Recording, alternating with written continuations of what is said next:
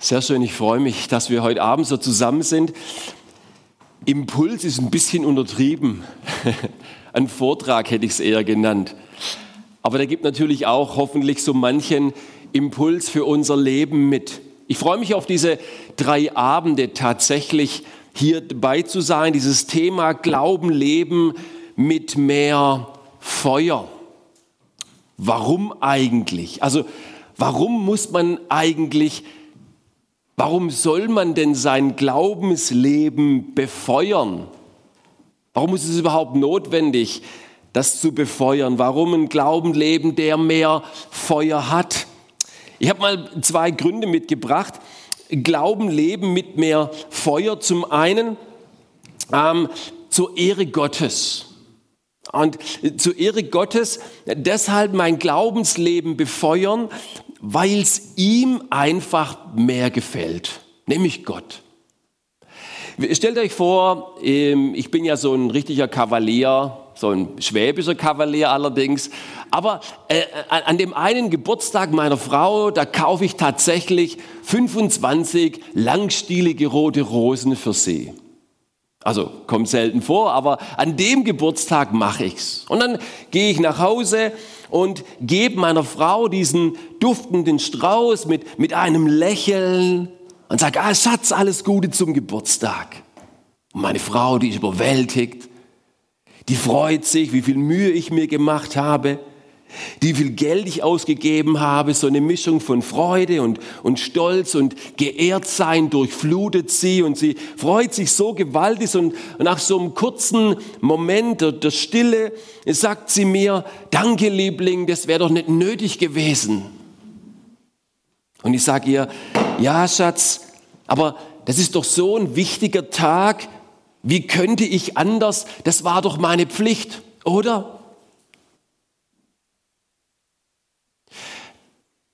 Als ich den Satz gesagt habe, verändert sich ihr Gesicht.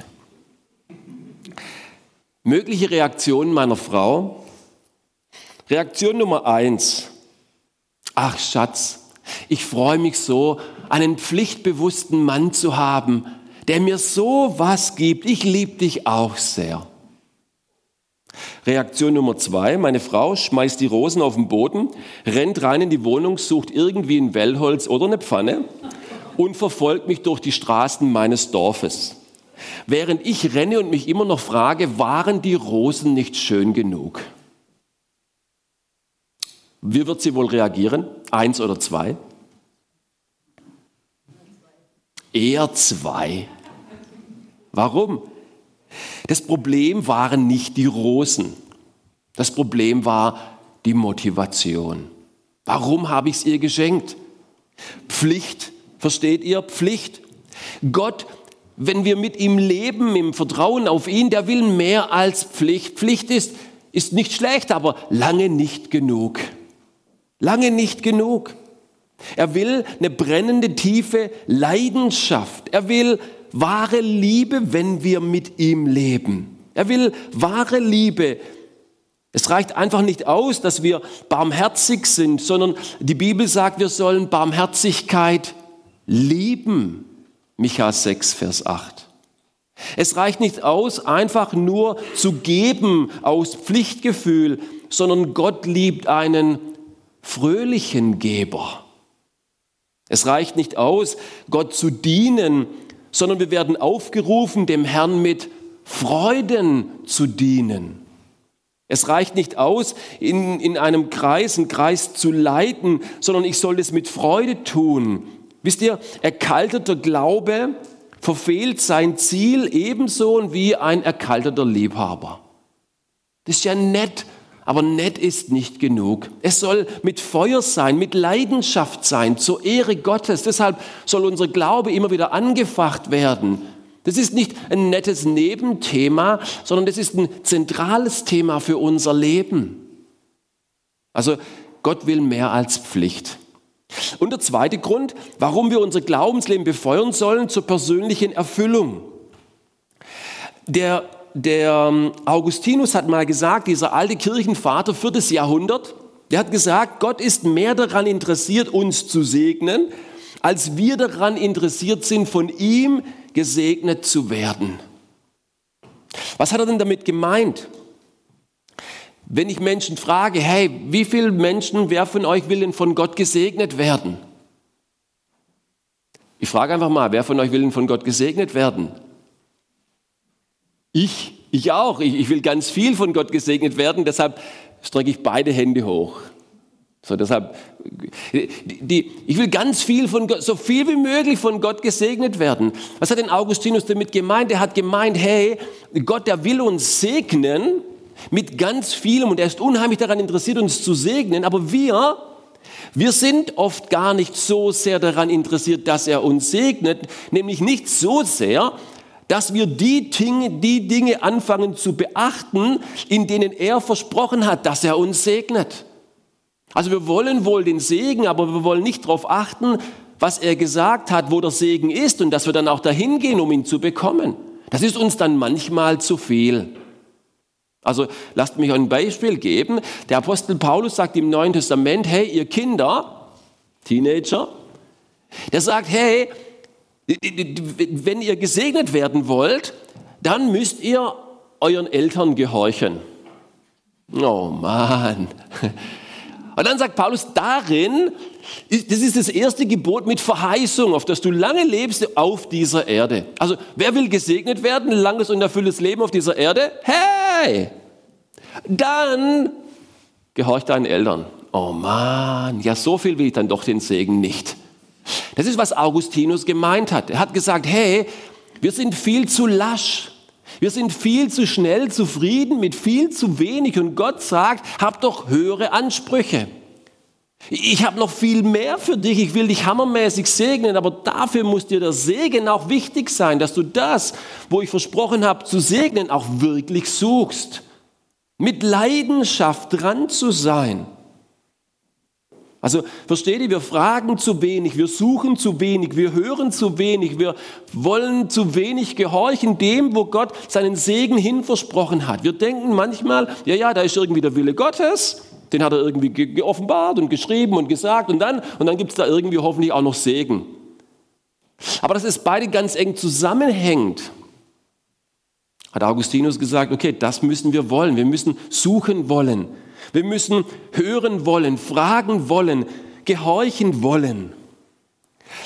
Oswald Sanders, der Theologe, hat mal gesagt, jeder Christ hat einen scharfsinnigen Gegner, der darauf aus ist, zwischen ihn und Gott zu drängen, um ihn so auszuschalten und dienstuntauglich zu machen.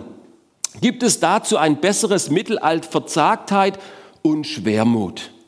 Also einfach verzagt sein, schwermütig sein, nicht wirklich zu suchen, irgendwie nicht sich zu bewegen, dort den Segen zu suchen, wo Gott ihn hingegeben. Und persönlich dann am Ende unerfüllt zu sein. Unerfüllt zu bleiben, zumindest von Gott her. Das ist das höchste Ziel des Menschen. Dafür hat Gott den Menschen gemacht. Was ist denn das höchste Ziel des Menschen? Was ist denn das wichtigste Ziel für den Menschen? Der Westminster Katechismus, den hat man da mal geschrieben, das ist so ähnlich wie Luther sein Katechismus, nur eben in England geschrieben. Der hat gefragt, hey, was ist das höchste Ziel des Menschen? Und die Antwort lautet, Gott zu verherrlichen und sich für immer an ihm zu erfreuen. Das ist, das ist, was persönliche Erfüllung bringt. Darum soll mein Glaubensleben befeuert werden. Diese Kohlen, die, die sollen brennen und Hitze geben in mir, eine Leidenschaft. Warum? Zu Gottes Ehre, aber auch, weil es mir persönlich Erfüllung schenkt. Wenn ich Gott verherrliche und mich an ihm für immer erfreue. Da kommen diese beiden Dinge ganz eng zusammen. Jetzt ist die Frage, was befeuert denn mein Glaubensleben? Was befeuert denn mein Glaubensleben? Wie wird denn das leidenschaftlicher? Kann man das machen? Ja und nein. Blaise Pascal, dieser französische Philosoph und Theologe, der hat, der ist gestorben und dann hat man so seine Klamotten zusammengebracht und irgendwie, was man auch immer damit gemacht hat und in, in seiner Lieblingsjacke eingenäht im Futter hat man einen kleinen Zettel gefunden. Der Blaise Pascal, der hat viele Bücher geschrieben, aber das, was er da eingenäht hat, diesen Zettel, das, was er da drauf geschrieben hat, das hat er in keinem seiner Bücher geschrieben, hat er niemand gesagt, das hat er für sich behalten, aber er wollte es irgendwo als einen Schatz immer bei sich tragen. Deshalb hat er es ins Futter seiner Jacke reingemacht. Und da schreibt er über ein Erlebnis, das er hatte mit Gott. Das war sonst ein recht rational durchdachter, lebendiger Christ. Aber da beschreibt er etwas, was sein Leben verändert hat. Da sagt er, das Jahr der Gnade 1654, also es ist schon eine Weile her, den 23. November, also so um diese Zeit, seit etwa halb elf Uhr abends bis ungefähr halb eins. Halb elf, halb zwölf, halb eins. So drei Stunden lang Feuer. Feuer. Da hat es nicht im Haus gebrannt, sondern drei Stunden lang irgendwie hat er eine Begegnung mit Gott, der Gott Abrahams, der Gott Isaaks, der Gott Jakobs, nicht Propheten, nicht Gelehrte. Gewissheit, Gewissheit, lebendiges Durchdrungensein, Freude, Friede, Gott, Jesus Christus, gerechter Vater, die Welt hat dich nicht erkannt, aber ich habe dich erkannt. Freude, Freude, Freude, Tränen der Freude.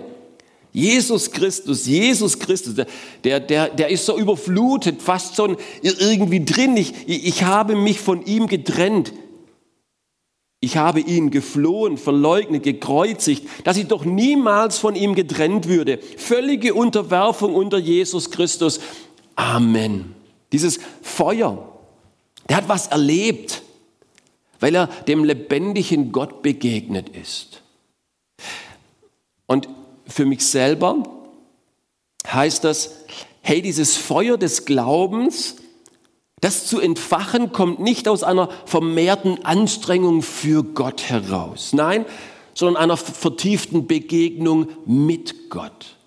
Dieses Feuer des Glaubens kommt nicht aus einer vermehrten Anstrengung für Gott, sondern aus einer vertieften Begegnung mit Gott. Das ist der Grund.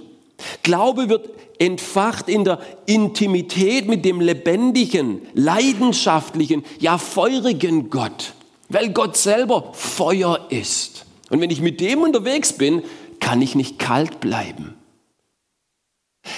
Wer mit dem lebendigen, leidenschaftlichen, feurigen Gott Gemeinschaft hat, der kann nicht kalt bleiben. Der mag ihn am Ende ablehnen. Oder er mag genauso leidenschaftlich dem nachgehen, was er ist und was er für ihn hat. Feuer, Feuer. Glaube heißt genau das diesen leidenschaftlichen Gott zu begegnen, diesem feurigen Gott, dieser feurigen Liebe, dieser leidenschaftlichen Vergebung, dieser lebendigen Hoffnung, dieser ganzheitlichen Heilung, das alles durchdringt, das alles beherrscht, dem ich mich ganz unterwerfe. Feuer, Feuer. Paulus sagt es ähnlich im Römer 12, Vers 1. Er sagt, weil Gott uns solches Erbarmen geschenkt hat, liebe Geschwister, ermahne ich euch nun auch, dass ihr euch mit Leib und Leben Gott als lebendiges und heiliges Opfer zur Verfügung stellt. An solchen Opfern hat er Freude. Das ist euer wahrer Gottesdienst. Also diese Ganzhingabe, sich ganz zu unterwerfen, dieses feurige Glaubensleben, sagt Paulus, ist nur möglich und authentisch lebbar, wenn ich vorher dem Erbarmen Gottes begegnet bin. Wegen dem Erbarmen Gottes. Das ist dann möglich, weil ich dem Erbarmen Gottes begegnet bin. Gott selber begegnet bin in Jesus Christus. Und Petrus, Petrus sagt es ähnlich. Er sagt, legt nun ab alle Bosheit und allen Trug und Heuchelei und Neid und alle üble Nachrede und seid wie neugeborene Kinder. Wie? Begierig leidenschaftlich, feurig, nach was? Nach der vernünftigen und unverfälschten Milch, damit ihr durch sie wachset zur Rettung. Und dann sagt er, wenn ihr wirklich geschmeckt habt, dass der Herr gütig ist. Glaubensleben wird dort befeuert zum ersten Mal Oder vielleicht auch immer wieder neu, wo ich erkenne, wie gut es Gott mit mir meint, seinem Erbarmen, ihm selber begegnet bin. Wer er ist und was er für mich hat, darin liegt wahres Glück, wahre Erfüllung. Da wird das Glaubensleben befeuert. Da wird Glaubensleben erfüllt. Darin ist die Fülle. Deshalb ist es so notwendig, dass wir es befeuern und wie wir das tun, nämlich in der Begegnung mit dem lebendigen Gott, seinem Erbarmen, seiner Güte, seinem Wirken in uns.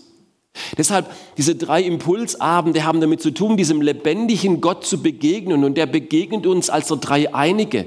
Deshalb reden wir heute Abend über die Begegnung mit dem Sohn, morgen Abend über den Heiligen Geist und am Sonntagmorgen über den Vater, weil er uns begegnet. So haben wir diesen Abend begonnen im Namen Gottes des Vaters und des Sohnes und des Heiligen Geistes und dem wollen wir begegnen. Im Sohn, im Heiligen Geist und in diesem Vater. Das befeuert das Glaubensleben, ihm dort zu begegnen.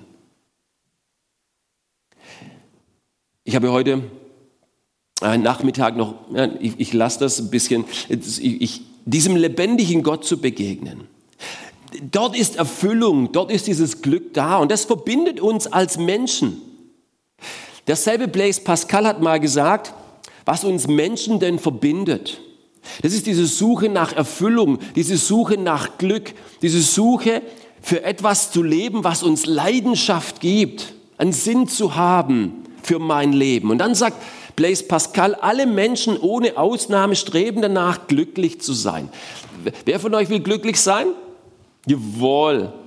Wirklich glücklich. Versteht ihr? Genauso wie gesegnet. Wir bringen es so ein bisschen zusammen. Segen und Glück. Und, und das ist gar nicht so schlecht. Alle Menschen streben danach, glücklich zu sein. Wie verschieden die Wege auch sind, die sie einschlagen. Alle haben dieses Ziel, sagt er. Der gleiche Wunsch ist es, mag es auch ganz verschieden aussehen. Im ein oder anderen bewirkt, der eine oder andere zieht in den Krieg und dort sucht er sein Glück und der andere gerade nicht. Der eine ist genüsslich und der andere verzichtet lieber darauf, um sein Glück zu suchen. Der eine heiratet und der andere will sich lieber nicht binden. Der eine redet und der andere lieber schweigt. Zu keiner Handlung ist der Mensch zu bewegen. Jeder zielt auf das Glück, sagt Blaise Pascal. Jeder zielt auf das Glück. Erfüllter Glaube in Jesus. Das, deshalb probieren und suchen die Menschen in verschiedenen Dingen ihr Glück und ihre Erfüllung zu finden. Und jeder hat einen Glaube, wie das funktioniert in seinem Leben. Jeder hat einen Glaube, wie das funktioniert in seinem Leben. Da gibt es die Leute, die haben so einen Bio-Müsli-Glauben. Die glauben, wenn sie auf Bio und Müsli umstellen, dann wird es gut. Manche haben einen Fitness-Glauben, manche haben Erotik-Glauben, manche haben einen Biedermann-Glauben. Jeder glaubt irgendwie, wie dieses, wie dieses Glück in sein Leben hineinkommt. Ein Hollywood-Glaube oder ein Instagram-Glaube, dass mich viele Leute mögen und kennen und dann werde ich glücklich. Und im besten Falle, die Dinge, die er versucht mit seinem Leben zu erfüllen, fallen irgendwie durch in meinem Leben und im schlimmsten Falle passen sie nicht in mein Leben hinein und ich presse sie rein. Hauptsache, irgendwas erfüllt mich, aber sie verletzen mich. Aber in jedem Fall lassen diese Dinge wenn sie nicht Gott sind, mein Leben unerfüllt. Warum? Blaise Pascal sagt, jeder Mensch hat ein von Gott geformtes Vakuum im Herzen, das nur er Jesus ausfüllen kann. Das nur er Jesus ausfüllen kann. Nicht irgendetwas soll mein Leben erfüllen, sondern die Begegnung mit dem lebendigen Gott in Jesus Christus. Nicht etwas erfüllt mein Leben, sondern er. Und fragt man Blaise Pascal, was dieses Vakuum ist, dann, dann sagt man, der das ausfüllen kann, das ist Gott in Jesus Christus. Das schenkt wahre Leidenschaft. Das schenkt wahre Erfüllung und wahres Glück. Ich habe diese Erfahrung gemacht, als ich 20 war in meinem eigenen persönlichen Leben. Ich hätte damals mein Leben, als ich 20 war, als genial beschrieben. Wenn du mich gefragt hättest, hey Ede, wie geht's dir? Genial. Ich hatte meine Ausbildung zu Ende als Elektroniker. Ich war Landesinnungssieger, habe einen Preis bekommen und sollte eigentlich Elektrotechnik studieren für meine Firma, um Entwicklungsingenieur zu werden bei uns in der Firma. Die, ich hatte aber nur Realschule, also musste ich Fachhochschulreife nachholen in einem Jahr, bin dafür hier nach Nagold gegangen und, und dort in diesem einem Jahr hat mich ein Freund eingeladen zu sich und, und, zu seiner Geburtstagsparty und dort bin ich jungen Menschen begegnet. Und ich selber hatte mit frommen Dingen gar nichts zu tun, mit dem Glauben nichts zu tun, lange Haare, war Heavy Metaler. Ich hatte mit 14 meine Abschiedsparty aus der Kirche gefeiert, äh, nach der Konfirmation, das war so mein Abschied und dann hatte ich mit diesem Glaubensding nichts mehr zu tun. Aber dort bin ich jungen Menschen begegnet auf dieser Geburtstagsparty, die hatten etwas in ihrem Leben, was ich nicht hatte. Obwohl ich mein Leben als genial beschrieben hätte. Die hatten eine tiefere Freude. Die hatten einen klareren Fokus. Die hatten tiefere Freundschaften und eine klarere Hoffnung in ihrem Leben. Und dann habe ich sie gefragt, hey, was ist denn das in eurem Leben, was ihr habt? Und dann haben die mir gesagt, ja, das ist Jesus. so tief breites Schwäbisch. Das ist Jesus.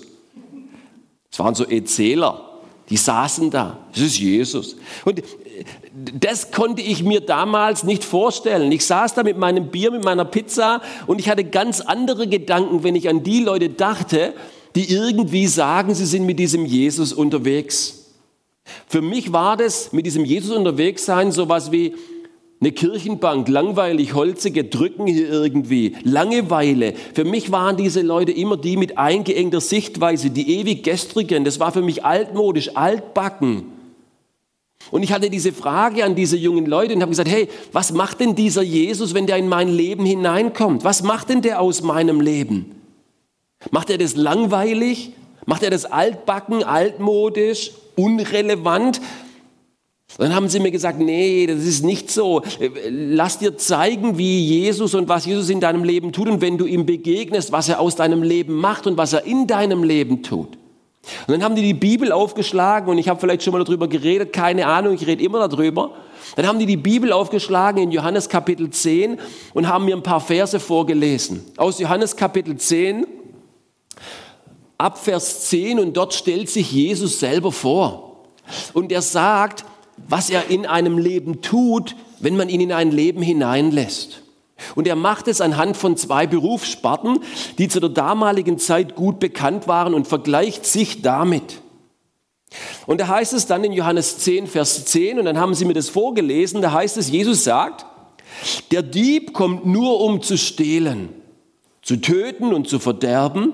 Ich, Jesus, bin gekommen, damit sie, du und ich das Leben haben und es im Überfluss haben. Also Jesus vergleicht sich mit dem Dieb. Gibt es Diebe hier? Ich meine hier in Sindelfingen.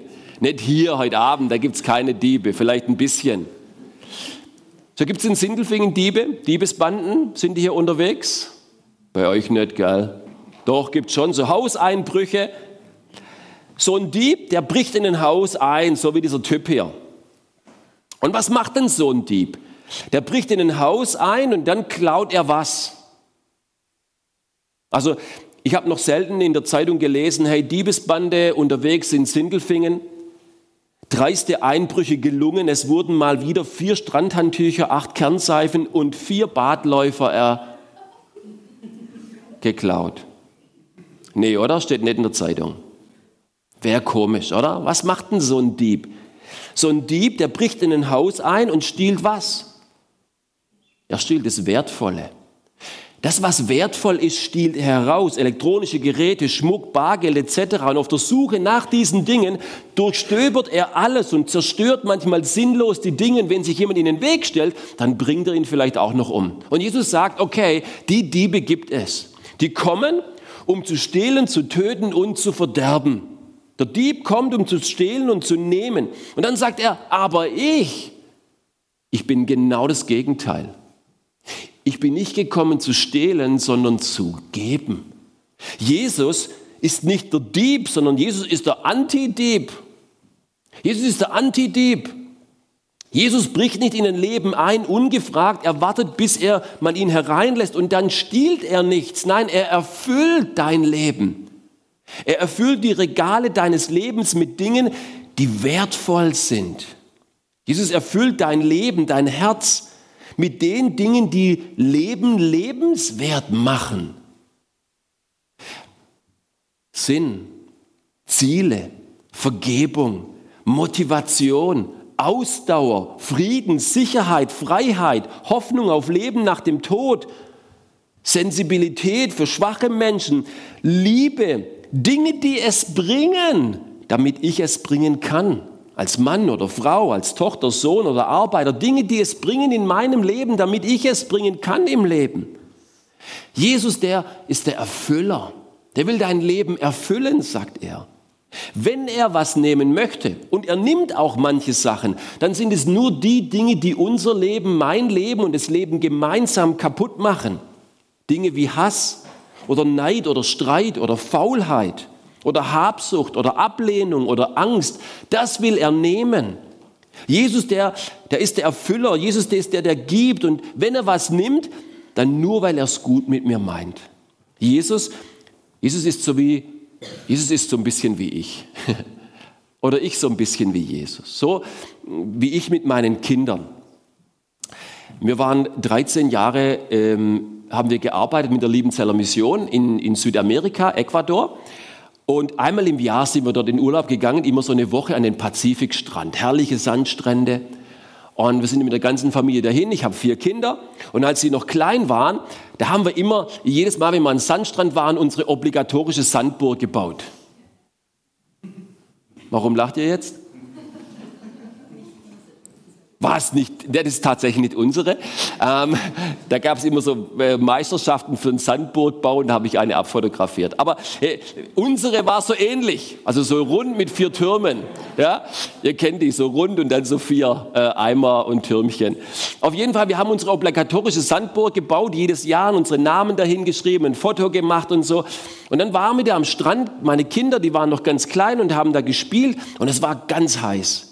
Und dann ist so ein Eisverkäufer vorbeigefahren mit seinem Fahrrädle und mit seinem Eis vorne dran und dann habe ich den äh, gewunken, dass er anhält und bin zu dem hochgelaufen und meine Kinder, die haben da weiter gespielt. Dann bin ich hochgelaufen, habe da Eis gekauft, vier Cornetto und ein Magnum. Und dann bin ich da äh, zurückgelaufen. Ja, Kinder können mit Magnum nichts anfangen. Äh, die, die Cornetto ist für die besser, wegen der Tüte. Dann bin ich da zurückgelaufen und, äh, und als ich angekommen bin, wieder unten mit meinen Kids, da saßen die zwei Mädels innerhalb der Burg und die Jungs, die saßen außen. Und dann haben die da gespielt. Kaffee. Die hatten so Service, so kleine Plastiksachen und Tellerchen und so. Und dann haben die da Kaffee gespielt. Und die Mädels waren sozusagen die Eigentümerin dieses Kaffees und haben den Jungs Kaffee angeboten. Und es gab selbstgebackenen Sandkuchen. Also richtigen Sandkuchen aus Sand. Und die Jungs, die waren klein, die haben dann den Sandkuchen gegessen. Richtig gegessen. Und jetzt stand ich da, ich mit meinem Eis, vier Eis, und die Kids haben den Sandkuchen gegessen. Jetzt hatten sie die Wahl. Meine Jungs hätten sagen können, Papa, wir wollen dein gutes Eis nicht. Wir haben unseren eigenen, selbst gebackenen Sandkuchen und den malen wir weiter zwischen unseren Zähnen. Oh. Hätten sie sagen können. Oder sie hätten sagen können, äh, Papa, hilf uns, äh, dieses Zeug loszuwerden und gib uns dein gutes Eis. So was haben meine Kinder gemacht? Sie kommen ein bisschen nach der Mama. Sie haben eine gewisse Intelligenz und haben das Zweitere gewählt. Sie haben gesagt, Papa, äh, hilf uns mal, äh, sandlos zu werden. Was mampfen wir da für Blödsinn? Gib uns das gute Eis. Wisst das ist Jesus. Jesus ist genau das, der will uns was nehmen an selbstgebackenem, aber nicht einfach nur um was zu nehmen, sondern um was zu geben, was viel besser ist, wie das, was wir uns selber vorstellen. Jesus, Jesus, der ist seinem Wesen nach, Entschuldigung, der ist seinem Wesen nach gut. Jesus ist mit allem, was er geben möchte, gut. Und er ist für mich. Alles, was er für mich hat, was er für mich ist und was er von mir will, ist gut. Alles. Weil Jesus seinem Wesen nach gut ist. Er ist gut, wenn er sagt, ich bin bei euch alle Tage bis an der Weltende. Da ist er gut. Und er ist gut, wenn er sagt, Ehre Vater und Mutter. Da ist er auch gut. Er ist gut, wenn er sagt, hey, dann verurteile ich dich auch nicht. Und er ist gut, wenn er sagt, und jetzt gehe und sündige hinfort nicht mehr. Dann ist er auch gut. Er ist gut, wenn er sagt, ich habe dich je und je geliebt. Und er ist gut, wenn er sagt, und jetzt halte dich fern von aller Unzucht. Dann ist er auch gut. Jesus, Jesus, der ist allgemein gut, aber der ist auch konkret gut. Jesus, der meint es mit deinem gesamten Leben gut, aber er meint es auch mit allen Teilaspekten deines Lebens gut. Jesus, der ist gut in allem, was er sagt, in allem, was er will für dich, in allem, was er sagt über Gefühle oder Geld oder Gender, da ist Jesus gut. Alles, was er sagt über Hobbys oder Hoffnung oder Homosexualität, da ist er gut. Alles, was er sagt über Arbeit oder Abenteuer oder Andacht halten, da ist er gut. Alles, was Jesus für dich hat in Bezug auf Sendungen im Fernsehen, Sex oder Singles sein, da ist er gut. Was er sagt über Zeugnis sein, Zehnten geben oder Zügellosigkeit, Kinder erziehen, Kirche oder Kummer, alles ist gut, weil es von ihm kommt. Sein Zuspruch für uns ist gut und sein Anspruch an uns ist gut. Versteht ihr? Deshalb ist Gehorsam für uns keine Last, sondern eine Lust.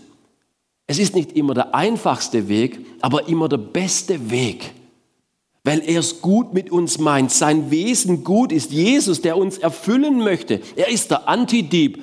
Aber Jesus ist noch nicht zu Ende in, Johannes 10. Meine Freunde sagen, hey Ede, lies mal weiter, was da steht, was er macht in deinem Leben. Er erfüllt dein Leben und er sagt noch was Zweites. Johannes 10 geht weiter, da sagt er, der Mietling aber, der nicht Hirte ist, dem die Schafe nicht eigen sind, sieht den Wolf kommen und verlässt die Schafe und flieht. Der Mietling aber flieht, weil er ein Mietling ist und sich nicht um die Schafe kümmert. Jesus ist der Anti-Mietling. Ich habe euch ein Bild mitgebracht von einem Künstler. Das ist ein Hirte, aber kein Hirte, dem die Schafe gehören, sondern ein Mietling, ein Tagelöhner. Den hat man sich angemietet für einen Tag und der passt auf meine Schafe auf. Und dann kommen die Wölfe also da sieht man so einen Wolf, sorry, das ist nicht ganz so toll. Das ist der Wolf, sieht fast aus wie Schafe, aber das ist der Wolf. Und der Wolf kommt und dann rennt dieser Mietling davon. Das ist eine Beschreibung von dem, was Jesus sagt. Ein Mietling ist ein Tagelöhner. Ein Tagelöhner, der kalkuliert ganz gut. Er sagt, hey, der Gewinn, den ich habe, muss immer im rechten Verhältnis stehen zu der Gefahr, der ich mich aussetze. Ja? Wenn der Gewinn, den ich habe, nicht im rechten Verhältnis steht zu der Gefahr, der ich mich aussetze, kein Business, kein Geschäft, dann bin ich raus. Einsatz und Ertrag müssen im richtigen Maß stehen. Das können so ein bisschen Gewerkschaftler sein. Also der ist nicht dumm, ja. Aber das Problem ist, wenn Einsatz und Ertrag nicht im richtigen Maß steht, dann ist er weg. Warum ist er weg? Weil ihm die Sachen nicht gehören. Den interessieren nicht die Schafe, den interessiert nur sein Ertrag.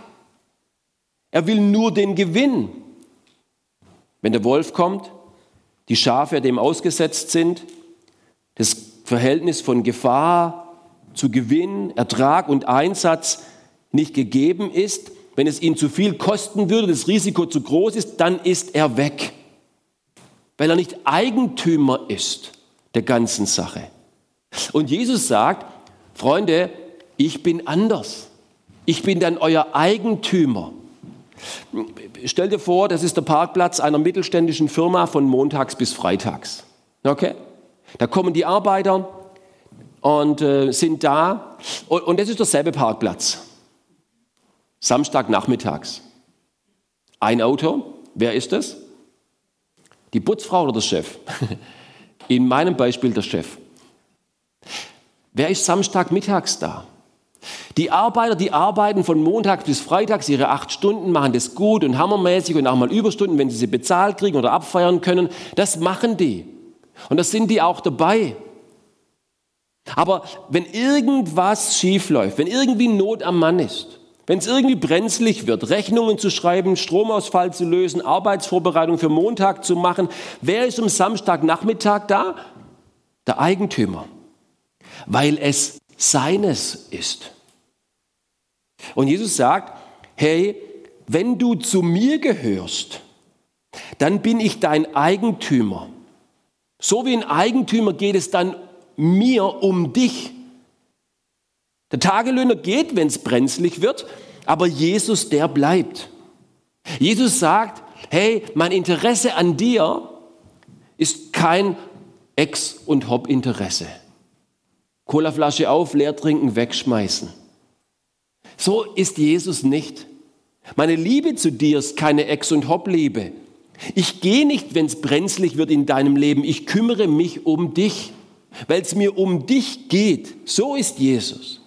Wenn es in deinem Leben super läuft, und es darf super laufen in deinem Leben, wenn die Arbeit genial ist, die Ehe gut, die Kids irgendwie sich genial entwickeln, gesundheitlich alles okay, Schule und Studium, du blühst richtig auf, dann ist Jesus da und er freut sich mit dir.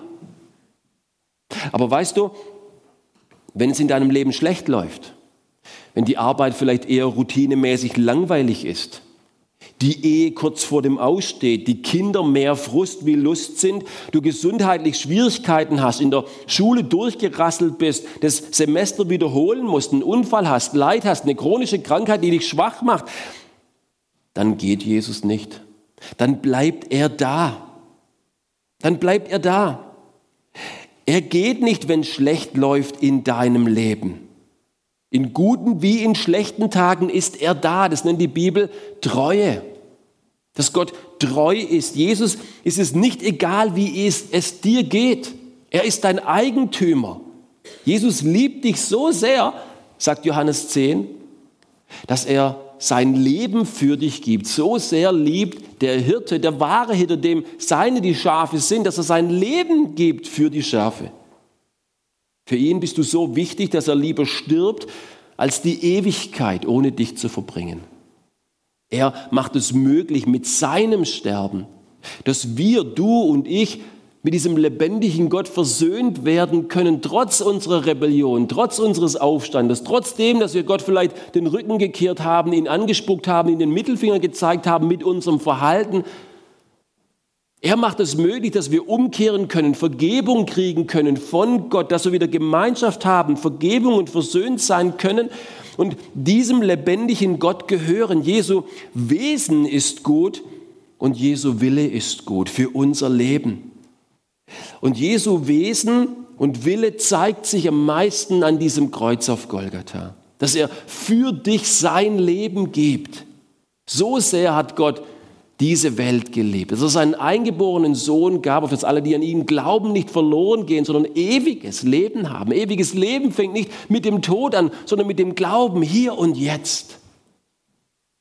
Dieser Jesus verändert alles. Jesu Wesen und Jesu Wille sind die Quelle wahrer und tiefer beständiger Erfüllung. Wahren und tiefen, beständigen Glücks- und Glaubensfeuer. Jetzt kann man verstehen, warum diese jungen Leute damals gesagt haben, hey, was habt ihr, was wir nicht haben, was ich nicht habe? Und die Antwort war Jesus. Deshalb Jesus, weil er es ist. Warum Sören Kierkegaard gesagt hat, dieser dänische Philosoph und Theologe, Jesus brauchen, das ist Vollkommenheit. Diesen Jesus zu brauchen, dafür muss man sich nicht schämen. Nein, es ist die Vollkommenheit des Menschen, dass er weiß, ohne diesen Jesus geht er am wahren Leben vorbei. Deshalb hat der Sohn, Jesus selber gesagt, wer mich, den Sohn hat, der hat erfülltes und ewiges Leben. Wer den Sohn nicht hat, der wird dieses Leben nicht sehen. Wie bekomme ich das? Wie bekomme ich das? Jesus sagt in Johannes 10, Das war meine wichtigste Frage. Ja, wie kriege ich das? Dann sagt Jesus, meine Schafe hören meine Stimme und folgen mir. Ich kenne sie und sie kennen mich. So haben wir angefangen. Diese intime Begegnung mit diesem lebendigen Gott daran. Meine Schafe hören meine Stimme und folgen mir. Sie kennen mich und ich kenne sie. Der Hirte sagt zu den Schafen, meine Schafe. Und das Schaf sagt zum Hirten, Mäh, nein, mein Hirte. Das ist mein Hirte. Versteht ihr? Das ist eine persönliche Beziehung. Der Hirte kennt die Schafe und die Schafe kennen den Hirten. Seine Stimme hören ihn. Das ist eine persönliche Beziehung, die sie haben zu diesem Hirten. Eine persönliche Beziehung, das macht den Unterschied aus. Gefühlt, aber auch reell. Wenn etwas mir gehört, wenn ich durch die Straßen laufe, hier durch Sindelfingen und dann irgendwann zu, so einem schönen Haus, zu so einem schönen Haus komme und stehe vor diesem Haus und sage, oh, ein schönes Haus. Oder ich ziehe die Schlüssel aus der Tasche und mache die Haustür auf und sage, oh, mein schönes Haus. Wenn diese junge Dame, die neben dir sitzt, hier, wenn du sagst, oh, eine gut aussehende junge Dame oder meine gut aussehende Dame, Macht doch einen großen Unterschied, oder? Geht so, sagt er. Passt du nur auf. Also, das macht einen großen Unterschied auf, aus, wenn ich einem hinten drauf fahre und ich mache das Handschuhfach auf und da ist eine Haftpflichtversicherung drin oder meine Haftpflichtversicherung. Das macht gefühlt, aber auch reell einen großen Unterschied. Ob ich sage, okay, Jesus, das ist irgendwie ein guter Hirte. Ja, das habe ich schon mal mitgekriegt, das ist irgendwie ein guter Hirte. Oder wenn ich sage, das ist mein guter Hirte, dem gehöre ich, der gehört zu mir.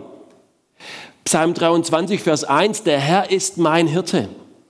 Der Herr kann nur dein Hirte sein, wenn der Hirte auch dein Herr sein darf, dein Eigentümer, dein Erfüller.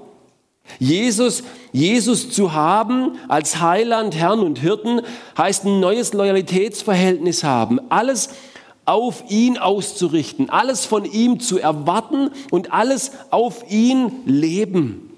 Mein ganzes Leben ihm anvertrauen, seinem guten Wesen und seinem genialen Willen.